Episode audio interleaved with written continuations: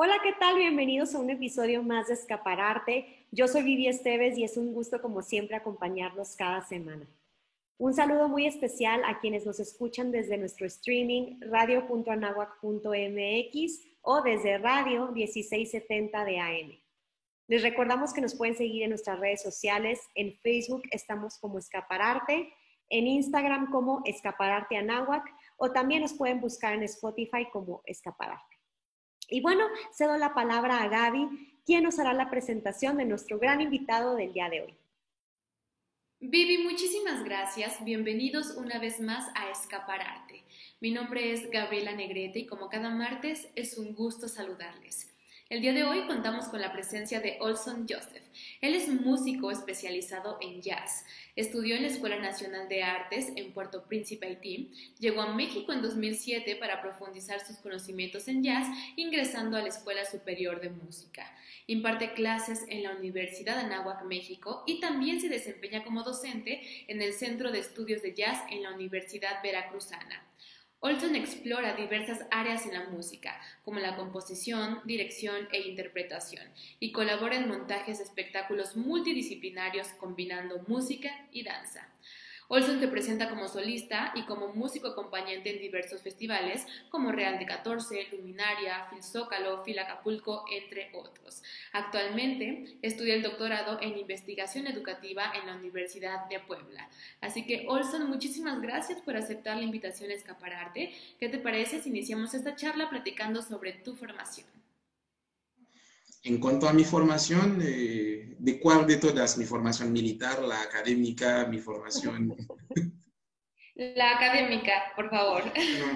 Eh, estudié música en la Escuela Nacional de Artes en Haití. Eso fue en, en 1999, cuando entré a la Escuela de Artes. Hice la carrera y cuando terminé, nos llevaron, es decir, no solamente a mí, pero a un grupo de compañeros, nos llevaron a, la Escuela Superior de Música, porque ahí es donde pudimos estudiar jazz como tal, porque en la Escuela Nacional de Artes, la sección de música contempla diferentes tipos de música, pero no hay una especialización en un género, en un estilo especial. Entonces, ahí está esta parte. Y después, ¿cómo es que eh, llegas a México? Bueno, el, en la escuela tuvimos un profesor que estudió en la Superior de Música. Él se llama Félix Benoit, haitiano. Él estaba viviendo en México y cuando decidió regresarse a Haití, entró a trabajar en la Escuela Nacional de Artes. Y ahí donde nos conocimos. Él básicamente fundó la, sección de jazz en la escuela, pero como no teníamos todos los, los, profesores que pudieran dar todas las materias, su propuesta fue, primero terminan la carrera aquí en Haití, después eh, hago lo posible para que puedan inscribirse en la, escuela, en la Escuela Superior de Música para hacer la licenciatura ya en jazz, con especialidad en sus diferentes instrumentos. ¿Y qué edad tenías, Olson? Entonces llegaste muy, muy joven a México. No, llegué a México a los 27 años. Muy joven. Bueno, eh, sí, lo consideramos así, pues, pues sí, considerando, considerando a, a, la edad de Gabriela, pues llegué un poquito más grande, pero si lo consideramos a mi edad, sí llegué más joven. y hubo mucha diferencia en cuanto a lo académico respecto, obviamente, a la música eh, la manera en la que imparten eh, música en Haití aquí en México cuando llegas? Sí, hubo una cierta diferencia. La diferencia residió en esto. De los que en la Escuela eh, Nacional de Artes, la ENATS, es así por, por, sus siglas, en la ENATS generalmente entraban personas que ya tenían cierta, cierto nivel en, música. Eh, muchos de ellos, de hecho, muchos de los músicos que llegaban, me acuerdo que tenían de mis compañeros que tenían muchísimo avance, que solamente venían a esa escuela por, tener por sacar el título. porque ya eran músicos confirmados eh, en la escena. Eh, eso no fue mi caso.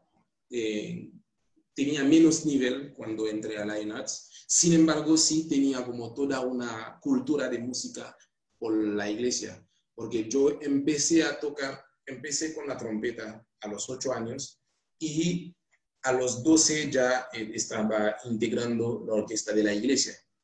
Entonces, eh, ya tenía por, lo, por, mínimo siete años haciendo música.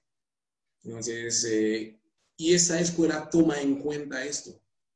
Toma en cuenta que muchos de los que llegan son personas que ya tienen idea y tienen como una, cierta carrera y lo que hace esa escuela es como dar las herramientas, no tanto eh, cuestiones de estilo, sino cómo puedes mejorar lo que ya tienes respetando lo que ya tienes, porque tampoco tiene una especialidad.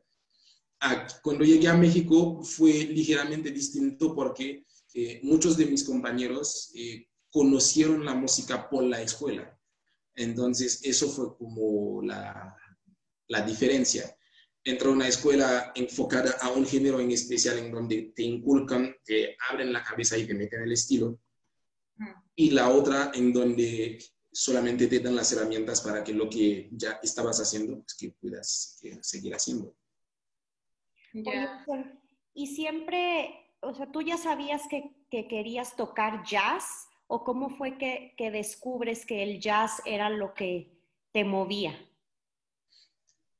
Eso remonta un poquito antes de que entrara a la escuela.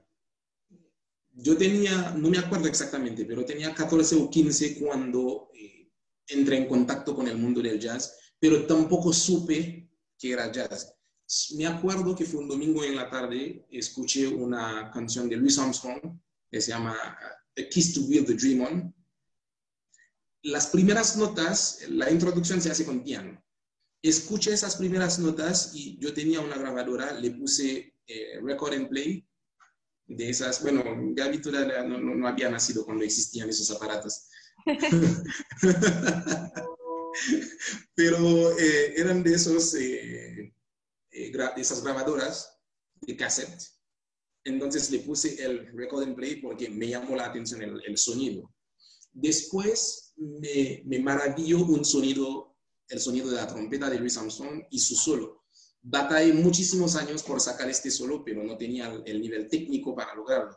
Sin embargo, pues lo intenté con, con lo poquito que tenía. Y eso de un lado. De otro lado, en la iglesia donde crecí, era muy común hacer variaciones sobre las canciones.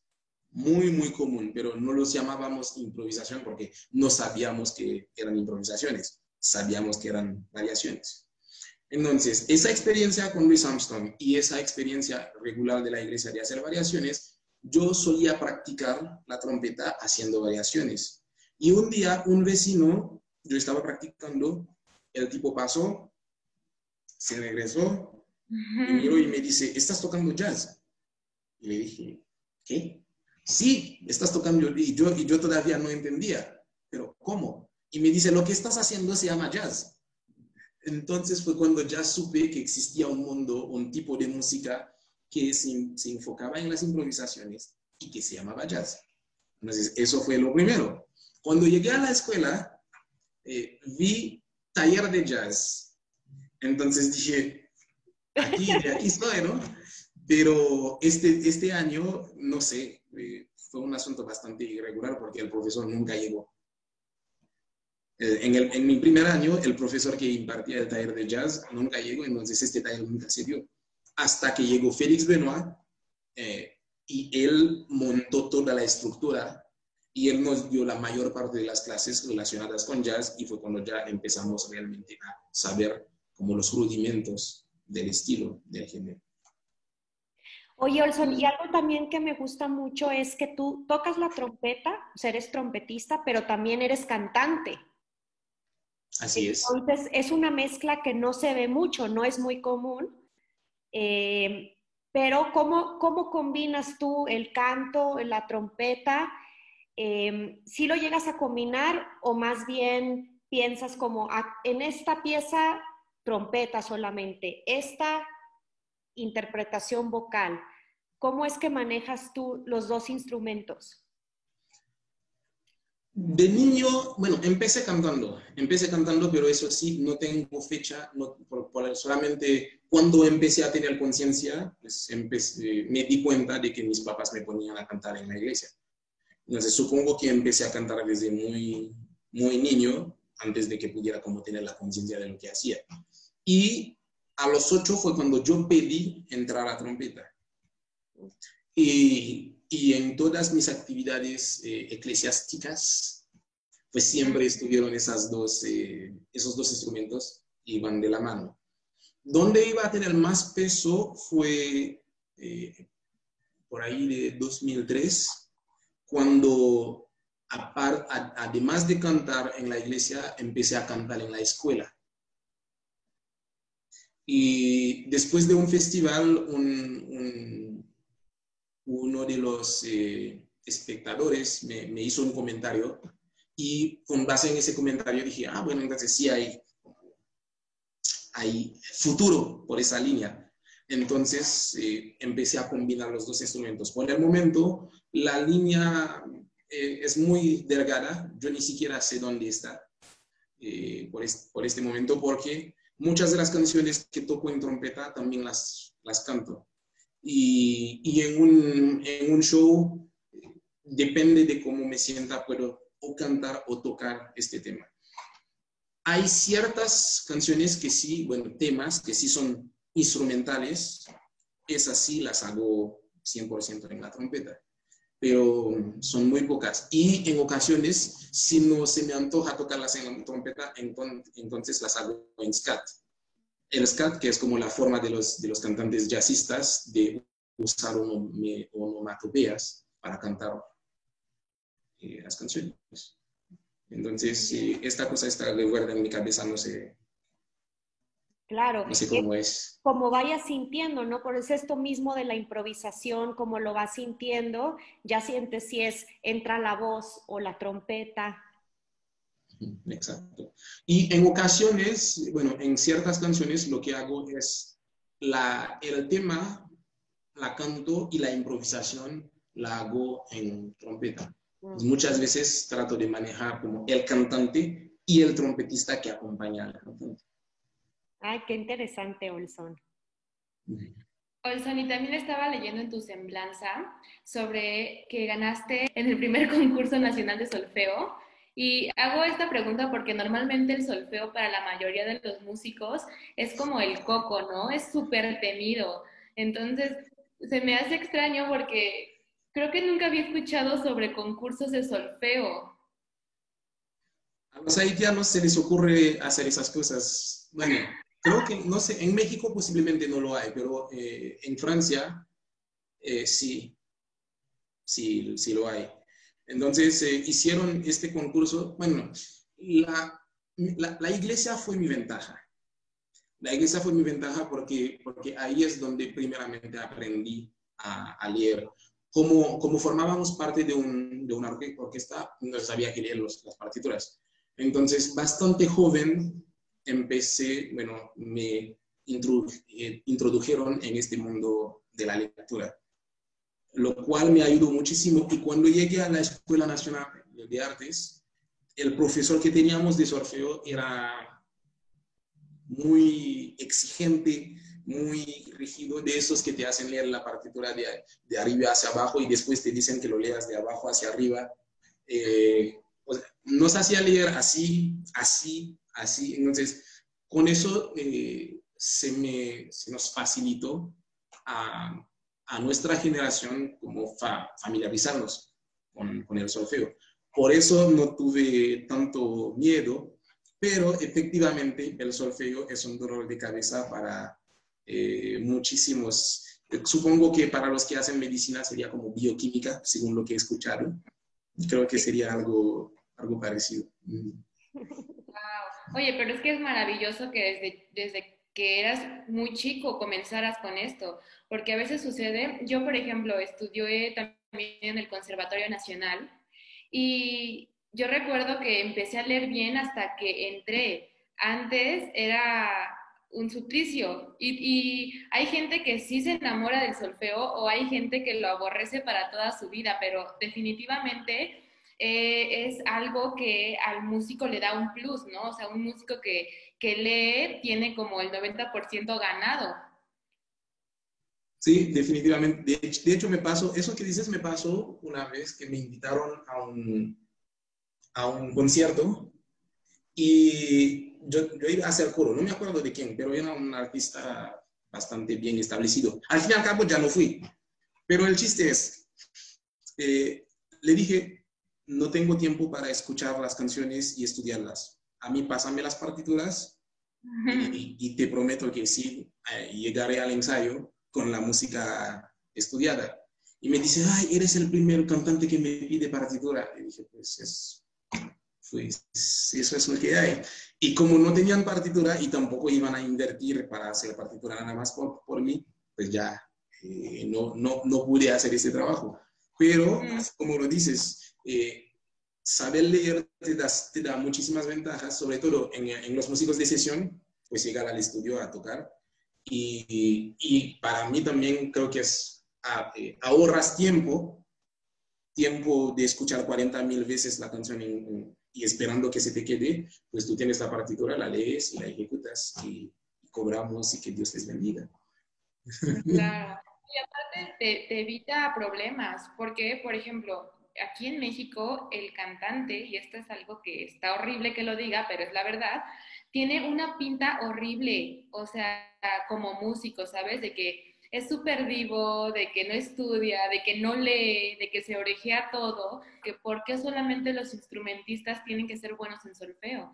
Digo, nosotros que tenemos el instrumento ya integrado, tendríamos que estar on point en el solfeo. Entonces, siento que sí es cultural también, como lo mencionas, o sea, que desde, desde pequeños empieces a leer aunque seas cantante. Definitivamente, bueno, sí. De hecho, en uno de los libros de improvisación, no me acuerdo cómo se llama el, el, el autor, mencionó algo así, que los instrumentistas dicen que porque tiene un cree que es mucha cosa. Y efectivamente hay una tendencia de mis colegas cantantes que los músicos, muchos instrumentistas tienen muy poco respeto para los cantantes justamente por eh, esta situación porque, ah, otra anécdota. Eh, en este libro viene, viene una historia. Dice, el pianista, el segundo día del show, tenían como una, una, temporada, el segundo día de la temporada le dice al, al cantante, oye, vamos a entrar en do. Después vamos a hacer una transposición a fa sostenido. Después, cuando llegamos al compás 32, te saltas esos dos compases y entras al compás 34, desmodulamos a sol bemol. Y, y, y, y, el cantante dice, no me voy a acordar de todo eso, ¿cómo le hago? Y dijo, pues así lo hiciste anoche. así está la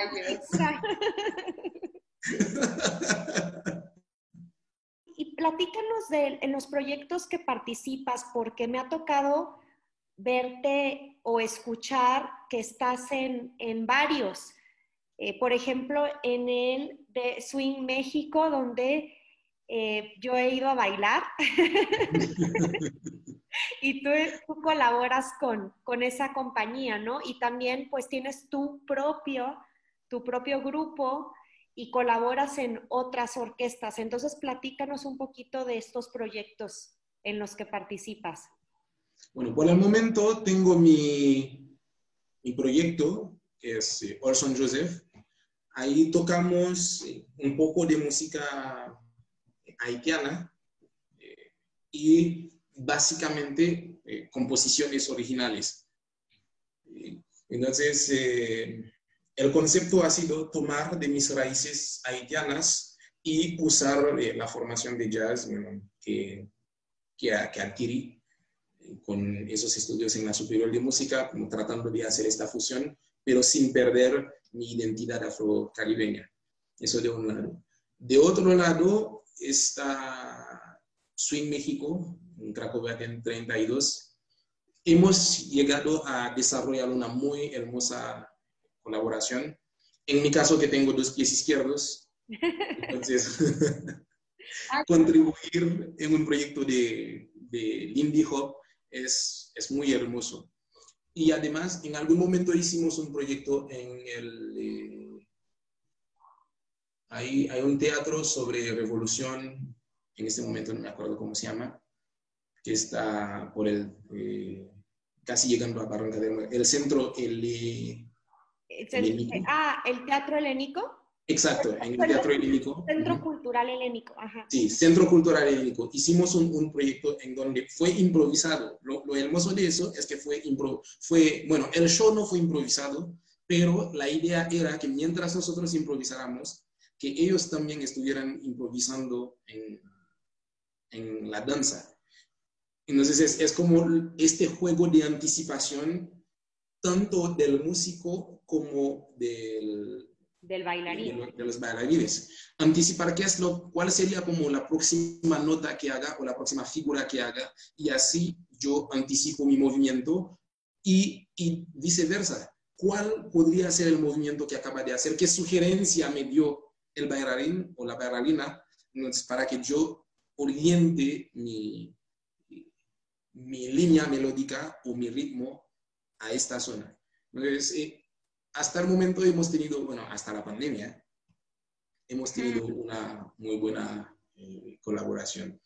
Y también colaboro con, con, un músico cubano que se llama Pedro Julio Áviles, eh, un súper músico. Él está más en la onda eh, caribeña, sí, pero del lado de, Cuba. Y también, bueno, la band, hay una banda que se llama Caracas Jasmine, que, que recomiendo muchísimo, esa banda que toca swing como de los años 20, que también colabora con Swing México. Entonces es como un, un círculo virtuoso en este caso. Y eh, hay un cantante americano que se llama Barry Ivan White, que, que tiene un repertorio muy parecido al repertorio de Barry White, y ahí bueno, él está ubicado en Cancún, entonces muchas veces mis viajes al Caribe, que por cierto me encanta, es por, culpa de él. Olson, ¿y las composiciones originales de tu proyecto Olson Joseph son tuyas o es en conjunto de toda la banda? La mayor parte de lo que tocamos son composiciones mías. Bueno, te podría decir que tú eres director de este, o sea, director musical claramente, de este proyecto. O es que en el jazz, ¿cómo funciona Ozone? O sea, siento que también tienen como, como parte cada músico, ¿no? No es como que necesiten a un director al frente, como en la música clásica, por decirlo de alguna manera, sino que es más de sensaciones, de ahora te va a ti y la línea melódica y la intro, no sé, ¿cómo funciona? No, hay eh, básicamente hay dos conceptos. Hay, eh, eh, bueno, conozco el, el, término en inglés, es leader driven, driven band. Es decir, hay, como, hay bandas en donde la, el concepto del, del director palmea todo lo que se hace. en la historia del jazz tenemos un ejemplo como Duke Ellington o Charles Mingus, esas, esas personas eh, tenían como mayor control sobre lo que estaba pasando en sus bandas. Eh, Charles Mingus todavía a un nivel todavía más exagerado hasta orientaba lo que pasaba en la improvisación. Y tenemos la, la otra vertiente que es como eh, Miles Davis, en donde contrata a los músicos que sabe que tienen una propuesta, aunque sí la, la línea, él da la línea, pero lo que ocurre en la banda es de cada músico. Eh, eso es lo, lo básico en, el, en, la música. Yo estaría más del lado de, no tanto de Miles Davis, sino del lado de Charles Mingus. Es decir, eh, en mis composiciones no controlo lo que improvisan mis músicos, sin embargo, les comparto eh, la idea o el sentimiento o las emociones detrás de las composiciones. Muchas de mis composiciones vienen acompañadas de una historia. Entonces lo que hago es contar la historia a mis músicos para decirles, bueno, la, la, emoción, eh, la más fuerte va por esa línea. Entonces, teniendo esa idea en mente, la improvisación se canaliza. Ahí técnicamente no lo controlo, pero conceptualmente, emocionalmente, sí trato de que tengamos una unidad. Claro, interesante.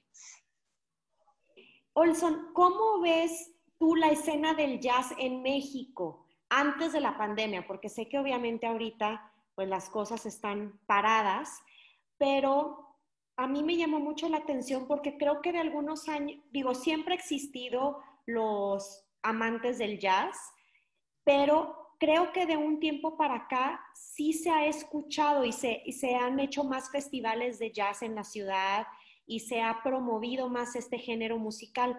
Tú como jazzista, ¿cómo has notado este avance y si realmente compartes esta idea de que México, Ciudad de México se está haciendo como un, un buen momento para, para el jazz? Efectivamente, la Ciudad de México, hablando de 2019, se, se estaba convirtiendo en como un hub de, de, música de jazz. Me acuerdo cuando apenas llegué, había muy pocos lugares para tocar. Llegué aquí en 2007. Eran muy pocos los lugares que, que, que habían para tocar. Y esos lugares eran muy concurridos también. Y además es, eh, bueno, eh, en, nuestro, en nuestro caso, que no éramos eh, músicos ya reconocidos, que todavía no teníamos, bueno, nos faltaba cierto camino por recorrer eh, musicalmente y artísticamente, cuando uno intentaba entrar a tocar en esos lugares eran literalmente como con... Eh, pero hoy en día, bueno, porque estos lugares todavía están, nada más que pasando la pandemia ya volveremos a, a tener esos lugares abiertos, pero hoy en día hay muchísimo más oportunidades para tocar y lugares que, que sí están como llegando a un nivel estándar. Eh, bueno, no quiero hacer publicidad para nadie, pero por ejemplo el Cinco Jazz siempre ha sido como un, un, lugar muy respetable de jazz, tanto a nivel nacional como los músicos internacionales, cuando llegan a México, muchos de ellos eh, llegan a tocar en el 5. Y eso siempre ha existido pero ahora tenemos Jazzatlan Capital, que está aquí también en la ciudad, está de Pizza Café, está de Convite. Entonces hay como muchísimo más eh, oportunidades eh, para que varios músicos, eh, tanto de los que ya se hicieron un nombre como los que ya están empezando, ya hay más oportunidades de que sí empiecen a moverse porque hay más espacio. Y hay un público también más, creo que hay un público más consciente también de, de esta música porque en un cierto tiempo era como música de abuelos, pero hoy tenemos eh, a jóvenes que se interesan por este tipo de manifestaciones culturales. Ya, y por ejemplo, ahorita, qué, qué bueno que, que, comentas sobre la pandemia.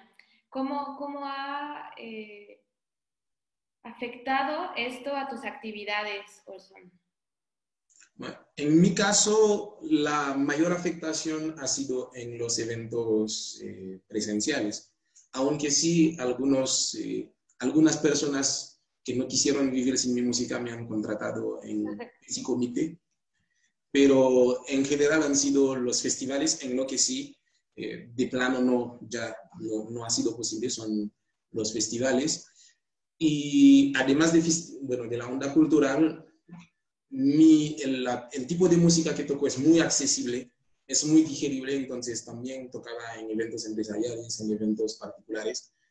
En esa parte sí fue afectada, pero en la parte familiar eh, eh, restringido, ajá, no, no ha sido tan afectado. Y en la parte académica, pues he, he seguido con, con las clases. También tengo unos talleres de canto mi, mi idea, más bien mi reto es hacer que cualquier mortal llegue a cantar afinado.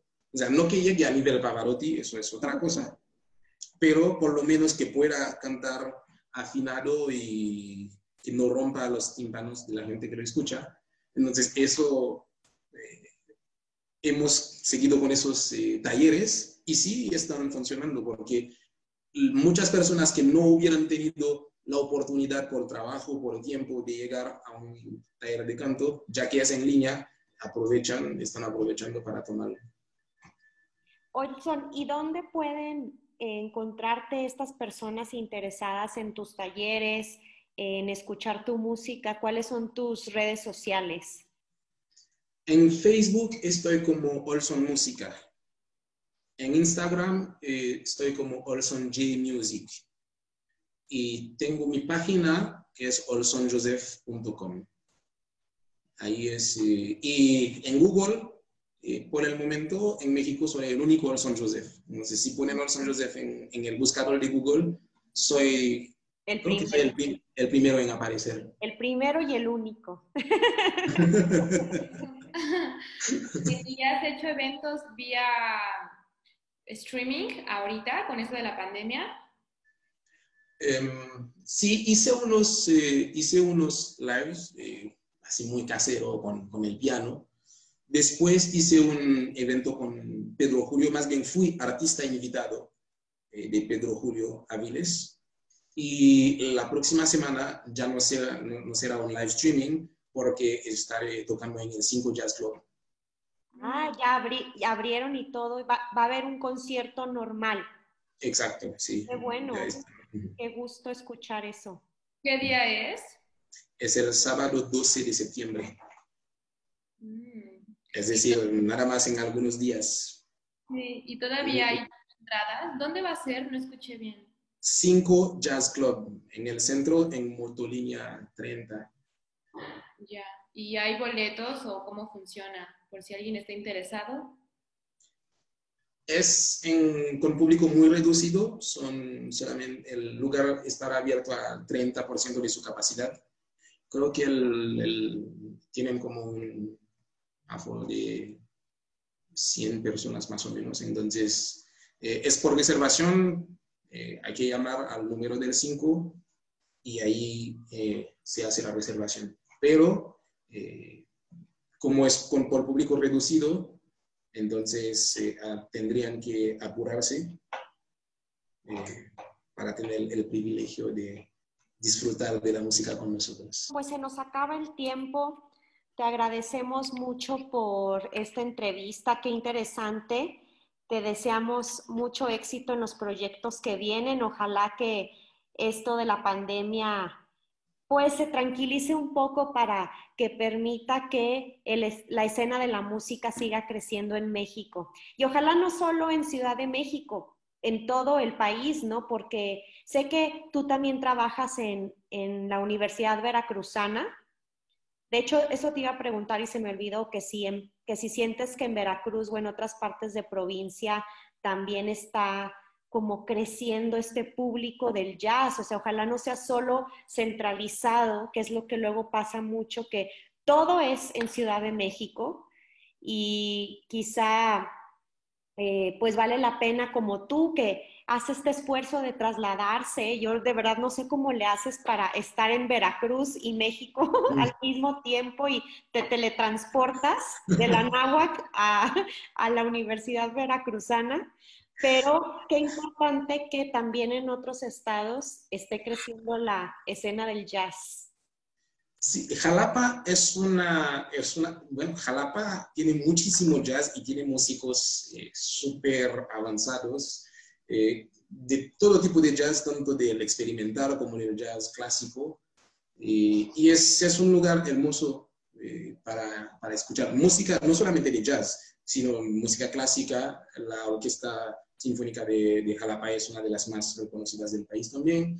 Eh, en, hablar de la música regional, entonces, sí, es, es muy bonito. Y eso del traslado tal vez Dios vio que yo estaba muy cansado, entonces me permitió estar unos días en mi casa trabajando para la Universidad de Veracruzana. Bueno, eso fue una muy mala broma, pero eh, sí, efectivamente, fue muy cansado, pero en, la, en el, periodo de la pandemia, sí, hemos seguido trabajando, pero... A distancia. Pues quizá esta pandemia va a servir para dejarnos eso, ¿no? Como que podemos trabajar en otros lados a distancia, no necesariamente tenemos que estar ahí y creo que todos hemos aprendido eso. Claro, no es lo mismo, pero sí se puede solucionar eh, en algunas ocasiones, trabajar virtualmente y ojalá eso nos traiga nuevas cosas como para innovar también en, la música, ¿no? En conciertos. No es lo mismo, pero ya vi que están ofreciendo muchos conciertos eh, virtuales. Ya tienen un sistema de compra de boletos, de control de espectadores. Pero bueno, no, no va a ser lo mismo, no hay como oír el jazz en vivo, ¿no? Sí, definitivamente. El jazz, sobre todo el jazz, bueno, no sé, no sé mucho de, música clásica, pero sobre todo el jazz por eh, su ascendencia es música de transmisión oral, es, es tradición literalmente oral. Por lo tanto, la, la, la cuestión presencial, el contacto entre el músico el más avanzado y el eh, músico en ciernes, eso como es, es muy, muy importante. Vivir el jazz en, en, en, persona también es muy importante por las caras que se hacen, las sonrisas que se hacen o, o, o, también las, eh, las caras de enojo de me estás metiendo en, medio, en medio en medio solo, ¿no? Entonces todo eso como le da sentido cuando escuchas una nota o cuando escuchas un, un baquetazo del, del, baterista, cuando lo vives entonces te das cuenta de qué estaba pasando. Cuando lo escuchas te imaginas que es una cuestión estilística, mientras me acuerdo una vez que yo fui a tocar a un lugar, el baterista no me quería, entonces él empezó a hacer como un movimiento como...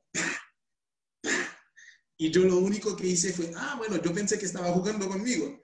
Entonces, eh, si lo escuchas en una grabación, crees que estamos jugando, pero si lo estás viviendo, dirías que el tipo está súper enojado y que está como tratando de sacar al trompetista de... Entonces, eso es esa experiencia que por el momento no estamos teniendo acceso a. Pero del otro lado, la pandemia también nos dice que sí, hay, hay formas de resolver y de encontrar soluciones y de hacer que el mundo siga funcionando a pesar de las dificultades es cuestión de ponerse más creativo. Pues muchísimas gracias, Olson. Gracias por estar en Escapararte hoy con nosotras. Muchísimas gracias, Vivi. Muchísimas gracias, Gaby. Eh, bueno, si me siguen hablando, yo puedo hablar por dos días y medio, así que... pues muchísimas gracias. Esperamos que esto se repita pronto. Y pues nos despedimos. Yo soy Vivi Esteves. Yo Gabriela Negrete y esto fue Escaparate.